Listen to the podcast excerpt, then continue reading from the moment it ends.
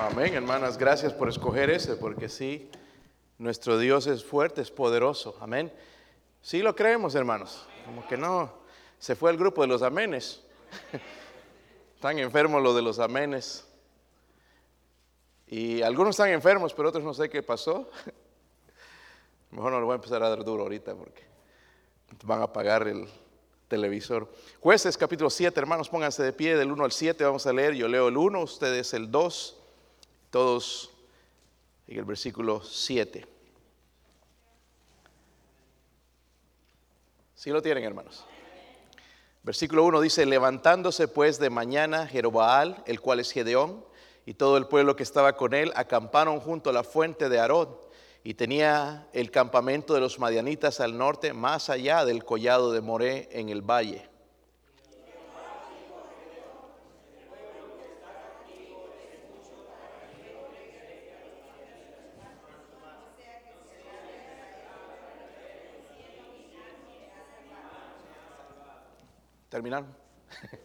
Versículo 3 dice, ahora pues haz pregonar en oídos del pueblo diciendo, quien tema y se estremezca, madrúgase y devuélvase desde el monte de Galad y se devolvieron de los del pueblo veintidós mil y quedaron diez mil.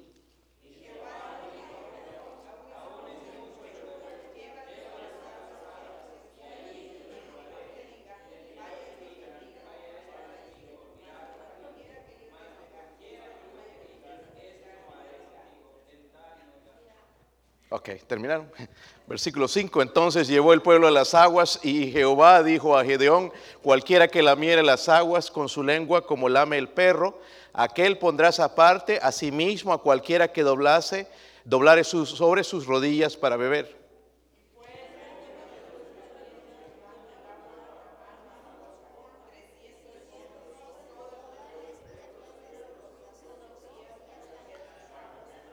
Versículo 7 dice, entonces Jehová dijo a Gedeón, con estos 300 hombres que lamieron el agua, os salvaré y entregaré a los madianitas en tus manos. Y váyase toda la demás gente, cada uno dice a su lugar. Vamos a orar. Padre, usted es bueno, Dios mío, oro Señor para que use su siervo.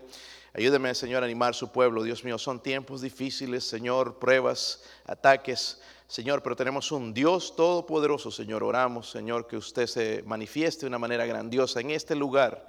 Señor, oramos por su presencia, Dios mío. Pero también oro por su presencia, Señor, allá a través de los, eh, de los medios de comunicación, Señor, a través de, la, la, cámara, Señor, allá en Señor, en los hermanos que nos ven en los hogares. Oro, Padre, para que el Espíritu Santo también hable a ellos, fortalezca su fe, Señor. Ayúdenos, Dios mío, Señor, por favor. Ruego por su bendición en el nombre de Jesucristo. Amén. Pueden sentarse, hermanos. Saben que Gedeón fue el primer hombre en toda la historia que derrotó un ejército, con un ejército pequeño de 300 hombres, derrotó a un ejército grande, muy grande, de 135 mil soldados. Con 300 contra 135 mil. Hermanos, esto está registrado en la Biblia. Y como las niñas cantaban, ¿verdad? Que nuestro Dios es poderoso, solamente que nosotros no lo creemos. Y qué bueno que Dios me dio este mensaje hoy. Claramente sabía lo que iba a predicar, el Señor me lo dio, pero con un motivo. Él sabía lo que está sucediendo en nuestra iglesia y Él quiere quizás animarnos a nosotros a seguir adelante. Vemos, hermanos, en el contexto que los judíos estaban siendo atacados por los madianitas. Cada vez que se apartaban de Dios, Dios los castigaba. Y miren el capítulo 6 para ver un poquito el contexto y entender bien la historia. Si usted no la conoce, la historia de Gedeón, miren en el versículo 1, lo tienen hermanos. Dice, los hijos de Israel hicieron qué? Lo malo, dice, ante los ojos de Jehová, y Jehová los entregó en mano de Madián por siete años. Siete años de miseria. Nosotros estamos pasando unos cuantos meses y ya estamos a punto de tirar la toalla. Estos estaban siete años, hermanos, pero noten lo que está pasando. Dice, y la mano de Madián prevaleció contra Israel, y los hijos de Israel, por causa de los madianitas, se hicieron cuevas en los montes y cavernas y lugares fortificados. Pues sucedía que cuando Israel había sembrado, subían los madianitas y amalecitas, y los hijos del oriente contra ellos subían y los atacaban y acampando contra ellos destruían los frutos de la tierra hasta llegar a Gaza y no dejaban que comer en Israel ni ovejas, ni bueyes, ni asnos, porque subían ellos y sus ganados y venían con, con sus tiendas en grande multitud como langostas. Ellos y sus camellos eran innumerables. Así venían a la tierra para qué? ¿Para qué, hermanos? Para desbastarla. Eh, ah, llegaron al punto, hermanos, donde los judíos se tenían que ir a esconder, pero hicieron lo malo y Dios los va a castigar por su desobediencia. Vemos en este caso, hermanos, que el enemigo de Israel era Madián. Los madianitas, ¿conocen esa historia? Tal vez Madián era el enemigo de Israel, los estaban destruyendo, los estaban atemorizando los estaban desanimando, se estaban haciendo cuevas, estaban dejando sus hogares, no había que comer, había crisis, ¿verdad? Por el enemigo Madián. El diablo, hermanos, es el enemigo número uno de las almas. Y él está buscando, dice la Biblia, ¿verdad? Como un león hambriento buscando a quien devorar. Somos atacados personalmente por Satanás, una fuerza que no vemos, una fuerza que es más poderosa que nosotros. Es Satanás tratando de destruir nuestros hogares, nuestras familias, tratar de destruir nuestra comunión con Dios, tratar de robar, eh, está tratando de robar nuestra paz, nuestro gozo, nuestro amor hacia las almas con todo lo que está sucediendo. Tenemos un enemigo. Eh, Madián los madianitas eran enemigos de, de los israelitas, pero Dios va a usar, Dios es misericordioso. Amén, hermanos. Dios es misericordioso y va a llamar a Gedeón y va a ser uno de los jueces que Dios va a enviar para librarles. Allá en el versículo 12 del mismo capítulo, noten lo que dice ahí, y dice el ángel de Jehová se le apareció y le dijo, Jehová está contigo, varón esforzado y valiente, pero vamos a ver cómo va a reaccionar Gedeón, no de una manera muy valiente. El ángel de Jehová, hermanos, es una lo que llamamos una cristofanía, una aparición de Cristo en, el Antiguo Testamento. Y dice, Jehová está contigo, varón esforzado y valiente. Y Gedeón, lo tienen ahí, hermanos. Dice Gedeón le respondió, ah, Señor mío, si Jehová está con nosotros, ¿por qué nos ha sobrevenido esto? Es la pregunta del día. Si Dios está con nosotros, hermanos, ¿por qué está pasando lo que está pasando? Mire la respuesta. Dice, ¿por, ¿por qué? ¿Y dónde están todas tus maravillas que nuestros padres nos han contado diciendo, no nos sacó Jehová de Egipto y ahora Jehová nos ha desamparado y nos ha entregado en mano de los madianitas? Y mirándole Jehová le dijo, ve con esta tu fuerza y salvarás a Israel de la mano de los madianitas. Dice, no te envío, ¿qué? Dice, ve con esta tu estaba meditando en esto bastante, hermanos, en el mensaje porque o en las palabras del Señor, porque le dice, "Ve con esta tu fuerza." ¿Qué fuerza? Que Dios no tenía ninguna fuerza para pelear contra 135 mil madianitas que estaban destruyendo, estaban desanimando, estaban acabando con, con el pueblo de Israel. Dice, "Con esta tu fuerza y salvarás a Israel." So Dios nos va a contestar en un ratito todo lo que él quiso decir, pero está vemos el llamado de Gedeón. Amén. Luego, en la Biblia, hermanos, en el Apocalipsis 12, 12, no tienen que ir para allá. Yo lo voy a leer, la última parte del versículo dice, porque el diablo ha descendido a vosotros con gran ira, sabiendo que tiene poco tiempo, sabiendo que tiene poco tiempo, sabiendo que tiene poco tiempo. Hermanos, el diablo mismo sabe que tiene poco tiempo. Y en vez de bajar la guardia, de agüitarse como hacemos algunos de nosotros los cristianos, Él ha incrementado su fuerza, su ejército, su ataque. No sé, lo he, compartido ya contigo, el ataque de Satanás es más fuerte ahora que antes. ¿Lo han, lo han notado? ¿Lo han notado, hermanos? ¿Sí o no? Es mucho más fuerte que antes. Porque Él sabe que le queda poco qué. Le queda poco tiempo.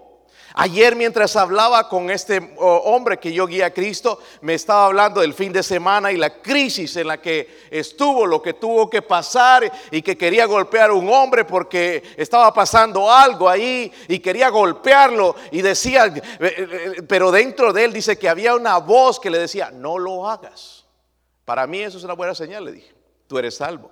Lo que se está diciendo que no lo golpees es el Espíritu Santo. Pero dice, tuve una, un fin de semana pensando por qué no lo golpeé, por qué obedecí la otra voz. Y hablamos, hermanos, y le estuve mencionando, el ataque de Satanás ahora es mucho más fuerte que antes. Y le llevé libros y le, le recomendé también estar escuchando la estación de BBN en inglés y, algunas cosas, hermanos, para fortalecerse, porque la batalla es espiritual. Amén. Tenemos este enemigo, está luchando contra nosotros, pero él sabe que le queda poco qué? Tiempo. Pero nosotros, hermanos, seguimos como antes. Él sabe que le queda, le queda, dice, poco tiempo. para Gedeón, hermanos, era una gran prueba de bajar, porque primero, hermanos, cuando llamó, lo llamó Dios, después él obedeció y vinieron los hombres que iban a luchar con él, nada más eran 32 mil y los madianitas eran cuántos? 135 mil. Me están poniendo atención, hermanos. Los judíos eran 32 mil y los madianitas eran 135 mil. Eh, pero de paso Dios le va a decir, ¿sabes qué? El ejército con el que estás es mucho. Eh, eso es una tremenda prueba, hermanos. ¿Sí o no? Ir a pelear, hermanos, o que te juegues un partido de fútbol uno contra once y que están más grandes que tú es como que un reto. Pero aquí no se trata de ir a jugar un partido, se trata de las vidas. Eso es un tremendo reto para Gedeón, hermanos. Y nosotros tenemos un tremendo reto por delante. ¿Cómo le vamos a hacer con esto del COVID? ¿Cómo le vamos a hacer con la crisis? ¿Cómo le vamos a hacer si se acaban los trabajos? ¿Cómo le vamos a hacer? Quizás es un gigante mucho más grande que nosotros. ¿Qué vamos a hacer? Y vemos aquí, hermanos, un paso de fe para este hombre. Un ejército muy grande, 135 mil. Luego contra el Señor dice, no, tu ejército es muy grande todavía, 32 mil, bajó a 22 mil, luego 10 mil, no, todavía son muchos. Lo va a reducir a 300. So, ¿Cuántos son el ejército de Gedeón? 300, ¿verdad? Ahora sí sabemos, hermanos, son 300. Es una pelea un poquito como que no, no va, ¿verdad? Pero eh, Dios es el que va a pelear por ellos. So, en los días, volviendo ahora un poquito, yendo más adelante, en los días del Señor, escogió a cuántos apóstoles? ¿Cuántos escogió, hermanos? Doce apóstoles, ¿verdad? No escogió un gran ejército, sino escogió doce apóstoles. ¿Están conmigo, hermanos? Doce apóstoles para llevar el evangelio de Jesucristo. Y, a lo que voy, hermanos, es que Dios no va a usar grandes ejércitos para hacer sus batallas. ¿Ok? Para librar sus batallas. Ahora sí vayan a Mateo, hermanos. Mateo 9.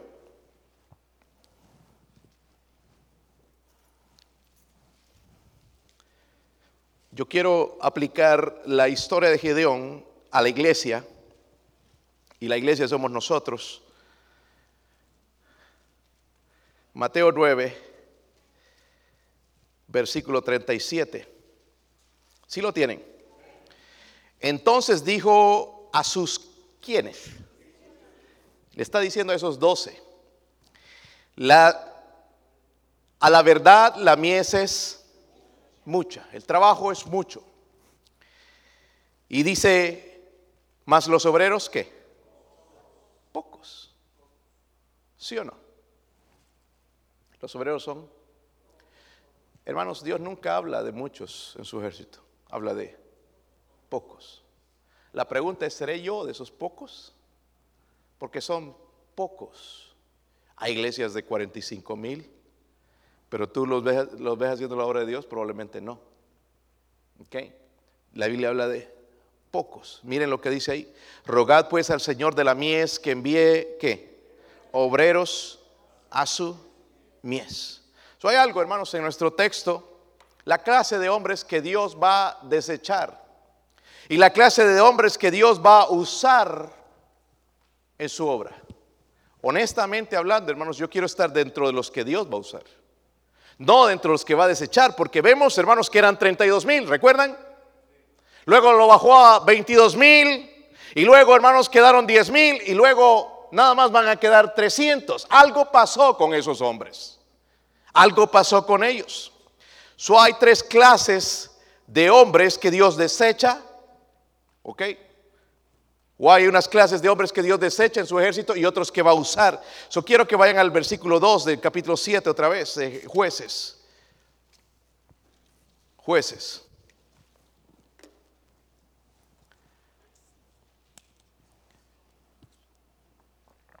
Algo bueno, hermanos, cuando no se llena la iglesia, lo que veo en el YouTube es que hay muchas vistas de los mensaje. No sé si lo ven hasta la mitad o ven todo el mensaje, ojalá que todo lo vean todo. Eh, eso es lo alentador. Lo desalentador es ver la respuesta a veces, ¿verdad?, de lo que se predica. Miren en, en el versículo 2, sí lo tienen, hermanos. Amén, hermanos, ya están calentando los motores, ¿verdad? Dice ahí el versículo 2, dice Jehová dijo a Gedeón, el pueblo que está contigo es que mucho para que yo entregue a los madianitas en su mano, no sea que se alabe Israel contra mí diciendo, mi mano me ha salvado. Mire el versículo 3, ahora pues haz pregonar en oídos del pueblo diciendo, quien tema y se estremezca, madrugue y devuélvase desde el monte de Galad y se devolvieron de los del pueblo 22 mil y quedaron, ¿cuántos? el primer grupo, hermanos, es este. El primer grupo es este, los desconfiados. Dígalo conmigo, los desconfiados. Los desconfiados. Jehová le dijo a, Gedeón, quien tema y se estremezca, madrugue y devuélvase. Mire, yo no he escuchado que alguien le diga a un ejército eso, pero aquí Dios le está diciendo a, Gedeón, le está dando las órdenes con los que quiere pelear, saca a los miedosos, saca a los gallinas, la Biblia dice luego, hermanos, y dice, se devolvieron de los del pueblo 22 mil y quedaron cuántos? 10 mil contra 135 mil. Si se, dan cuenta de la diferencia. Es grande, ¿verdad, hermanos? No necesitas ser un matemático o científico para darte cuenta. ¡Wow! ¡Qué diferencia!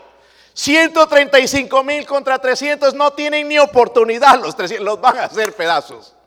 ¿Verdad? Ni siquiera tienen que usar todo su ejército. Pero recuerden, quien va a luchar la batalla es Dios. Pero aquí miren lo que Dios hace, hermanos. Dios quiere usar a su gente. Dios quiere usar al pueblo. Dios quiere que seamos parte de las victorias. Y aquí están los desconfiados. había una ley, hermanos, no sé si han ustedes estudiado un poquito la Biblia, una ley en Deuteronomio 28 dice esto, eh, una ley eh, eh, con, los soldados que van a la guerra. A veces pensamos, hermanos, que, y escuchamos a gente diciendo, pues si Dios es amor, ¿por qué hay ejércitos.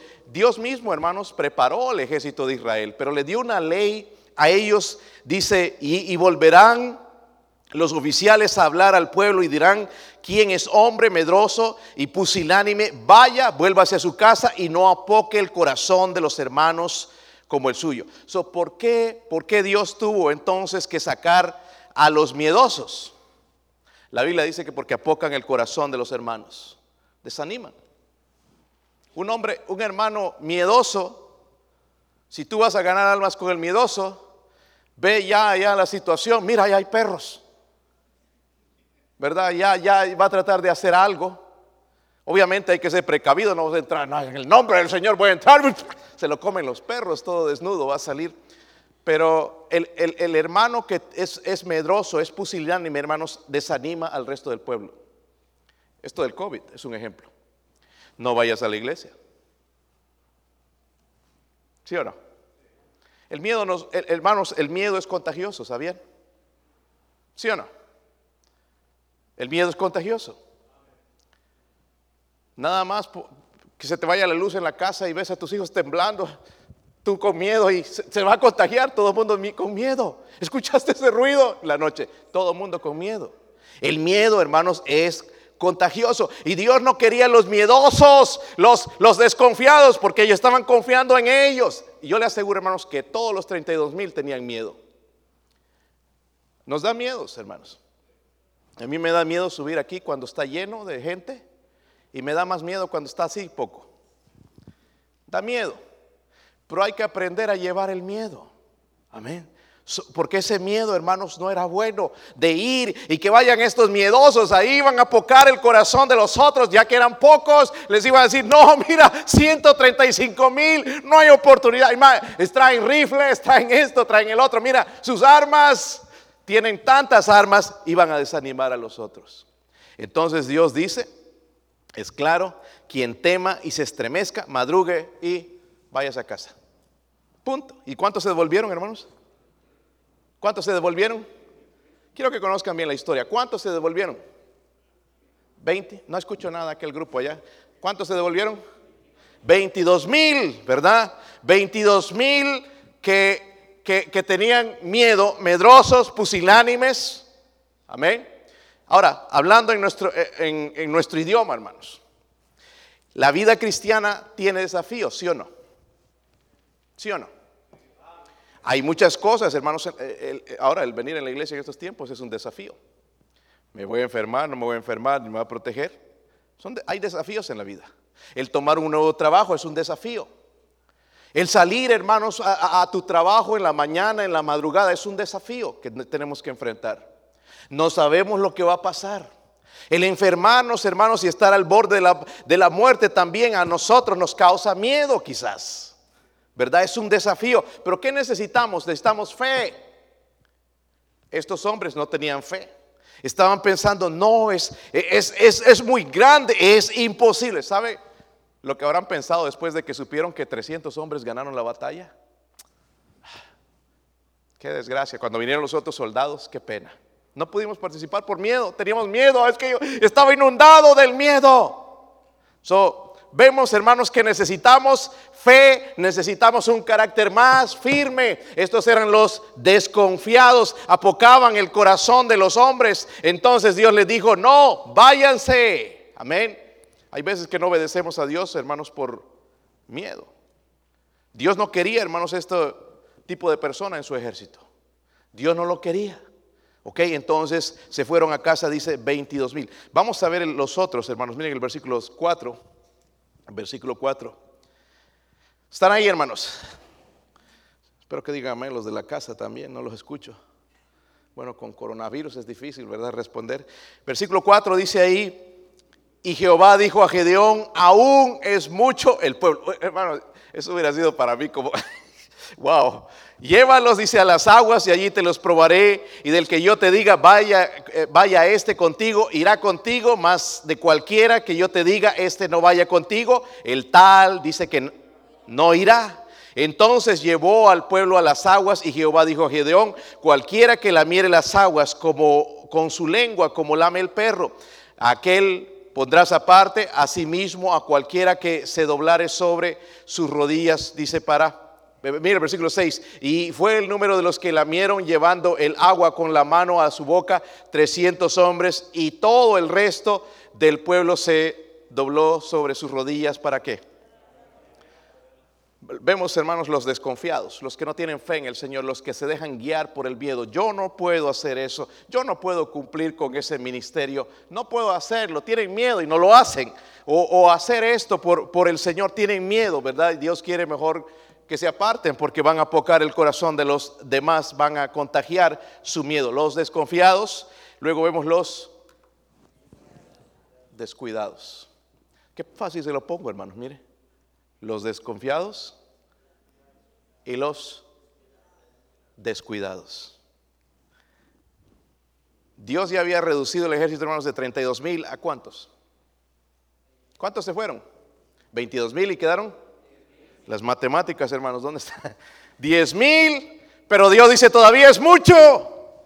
Yo creo, hermanos, que había hombres ahí que, en vez de ser bendición iban a ser un tropiezo todavía. Y por eso Dios dice, no, no, con estos no, ve a las aguas, yo te probaré y los que yo te diga van a ir contigo. Todavía había hombres que no iban a ser una bendición en el ejército. Y imagine a Gedeón rascándose la cabeza, Señor, pero con cuántos, ¿verdad? Pero el hombre tuvo fe a pesar de dudar al principio, pero puso su fe en lo que Dios decía. ¿Qué pasa con estos hombres, hermanos? Estos hombres descuidados. Lo que pasaba aquí, hermanos, dice, los llévalo a las aguas y los llevaron al agua, ¿verdad? Estaban con sed, son soldados y se tiraron en el piso, entonces, y aquí los vas a probar. Aquel que se arrodille, dice, para agarrar el agua, la mela, ¿verdad? Sí, los pondrás aparte. ¿Y fueron cuántos? El los otros hermanos se tiraron así y empezaron a, lamer eh, el agua directamente, eran descuidados. Miren, Dios, Dios sí se fija en los detalles. Nosotros diríamos, wow, pues está tomando agua. Pero ¿qué podía pasar con estos hombres así? Eran presa fácil del enemigo. Mientras los otros que estaban así estaban alertas. Podían agarrar el agua estar alertas, mirar el enemigo, pero los otros estaban de espaldas. Podían ser presa fácil del enemigo.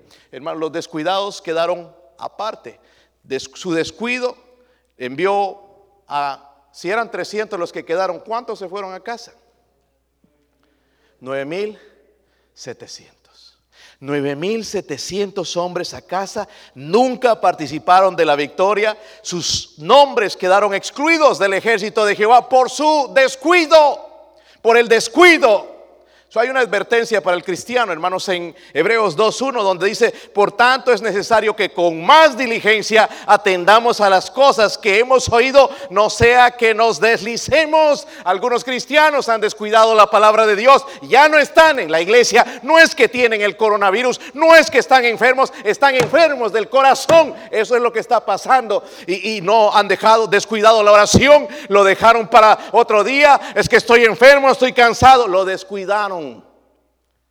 Descuidamos las cosas de Dios, hermanos, y nos va a ir mal. Y ahí tenemos hermanos que están empujando a hermanos que deberían ser maestros, que deberían estar en frente de la batalla. Tenemos que empujarlos. Pero ¿qué pasó con estos hermanitos? Es que se pusieron, ¿verdad?, en el piso y descuidaron que el enemigo es más fuerte que ellos. Hermanos, contra Satanás. Lo único, hermanos, por eso Dios nos dice que nos vistamos de toda la armadura de Dios. Yo no puedo solo. Yo no sé cómo le hace un hermano que no ora, que no lee la Biblia. Con todas esas pruebas, hermanos, y tentaciones que hay, ¿verdad? Fuera. Con todo lo que viene en nuestros mensajes, con toda la basura del internet. ¿Cómo le hacen? Si no hay nada, ninguna fortaleza, si Dios está lejos de su vida, nada más de labios. Cómo descuidamos, hermanos, las cosas y nos van a costar caro. Por eso es algunos nada más están haciendo la obra y cuando vean al Dios glorioso en el cielo y caminando en las calles de hora y vean toda la belleza del cielo, van a decir recién, ¿por qué no le echamos ganas? ¿Por qué no le entramos? Por descuidados. Estamos descuidando las cosas. Yo sé, vivimos hermanos en tiempos peligrosos, pero aún la Biblia dice en Hebreos que no dejemos de congregarnos como algunos tienen por costumbre. So este día no es día para hacer otra cosa, o el domingo no es día para ir de compras, para lavar el carro, el día es el, el domingo es el día del Señor, pero hay gente que descuida estas cosas. Después quién te enciende, hermanos? ¿Quién predica? ¿Estás aburrido en el servicio, enojado, amargado? Espérate que te enfermes y necesites de Dios, o espera que te pase alguna situación y vas a necesitar a Dios. Descuido.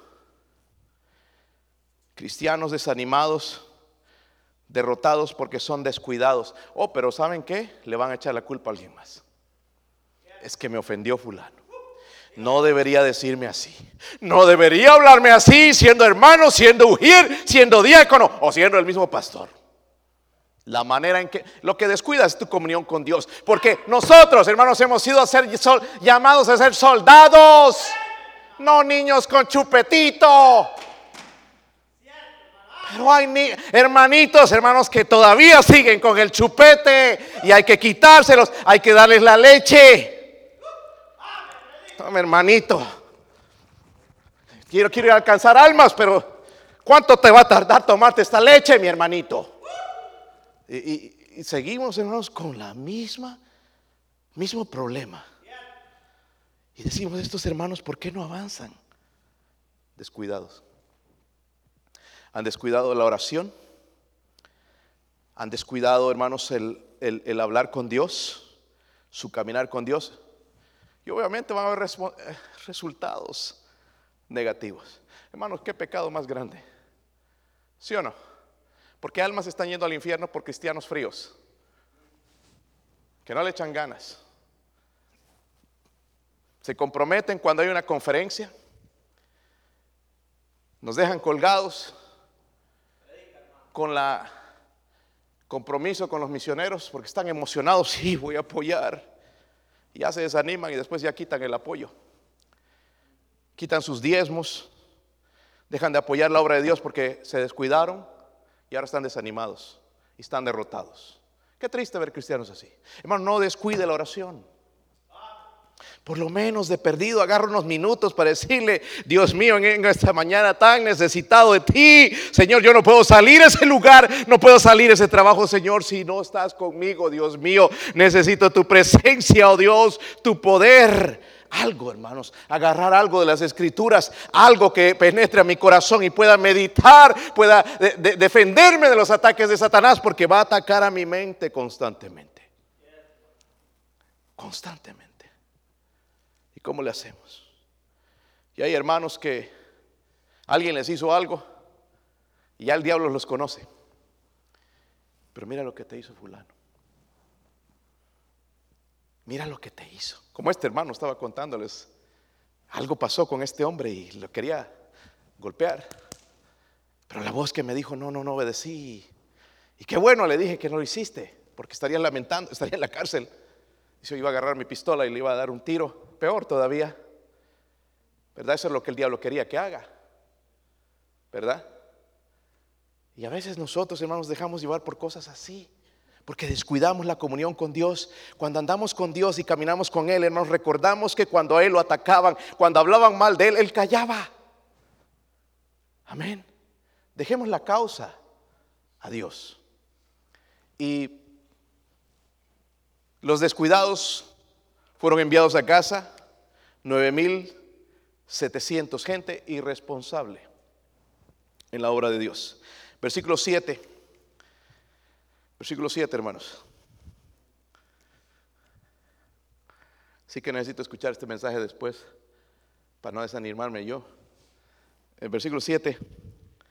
Entonces Jehová dijo a Gedeón, con estos 300 hombres que lamieron el agua os salvaré.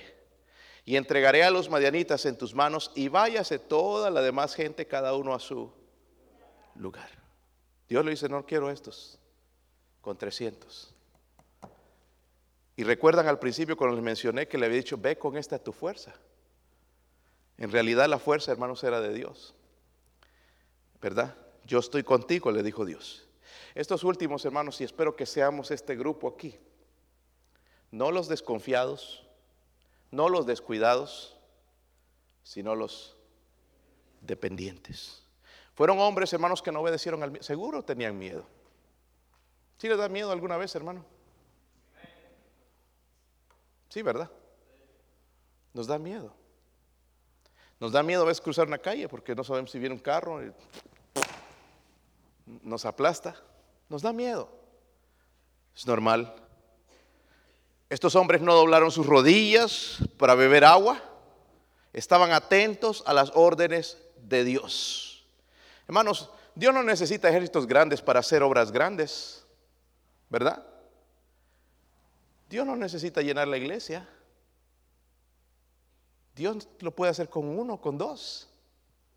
¿Sí o no? Pero nosotros miramos alrededor cuánta gente hay. Pero Dios no mira cuánta gente hay, sino Él mira cuánta gente fiel hay. Eso es lo que ve Dios. Vemos, tenemos tenido días grandes, hasta de 300 personas y quizás más a veces, pero eso no es lo que Dios ve. Gracias a Dios por el trabajo que podemos hacer y la gente que podemos traer y la gente que podemos evangelizar, pero Dios no necesita ejércitos grandes para hacer su obra. Él necesita gente que cree su palabra, que dependan de Él, dependientes de Dios. Esos eran esos 300 hermanos. No lo vemos así a simple vista, pero era la manera que Dios va a trabajar. Dios trabajó, hermanos, de una manera inusual, ¿verdad? Con 300 hombres destruir a un ejército o acabar con el ejército de 135 mil, porque Dios estaba peleando por ellos. Amén. Dios estaba peleando por ellos. Y esta es la verdad, hermanos. Dios usa hombres ordinarios para hacer una obra extraordinaria. Yo soy un don nadie, pero Dios puede usarme.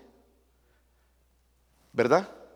No necesitas ser eh, egresado de colegio, no necesitas ser una persona muy grande, muy fuerte. Necesitas ser una persona con corazón quebrantado delante de Dios. Es lo único que Dios pide, hermanos.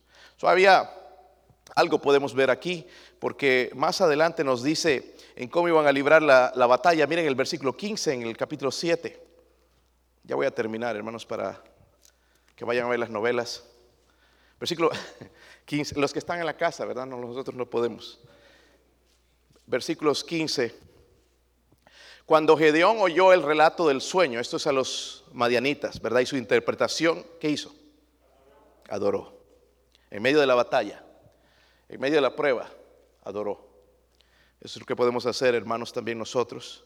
Y vuelto al campamento de Israel, dijo, levantaos porque Jehová ha entregado el campamento de los de Madián en vuestras manos. Mire el versículo 16. Y repartiendo los 300 hombres en tres escuadrones, dio a todos ellos qué?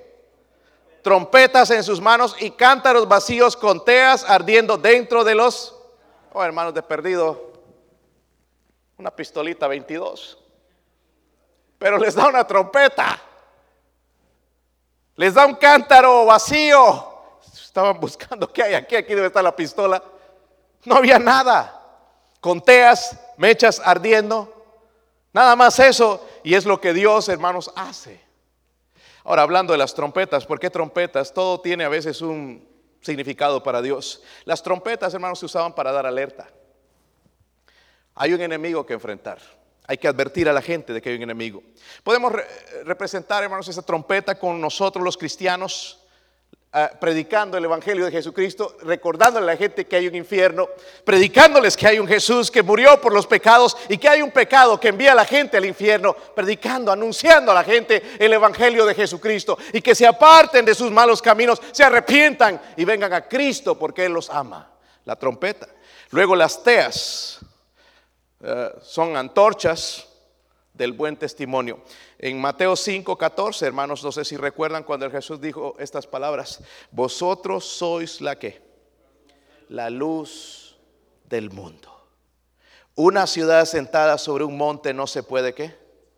Habla de mi testimonio. ¿Ok? Tengo que anunciar, ¿verdad? E-, esos 300 hombres estaban eh, eh, con esas trompetas, esas teas. ¿Ok? Señor nos dijo a nosotros somos la luz de qué? Debemos alumbrar, hermanos. No podemos esconder lo que sabemos, lo que hemos recibido. Y por último, los cántaros.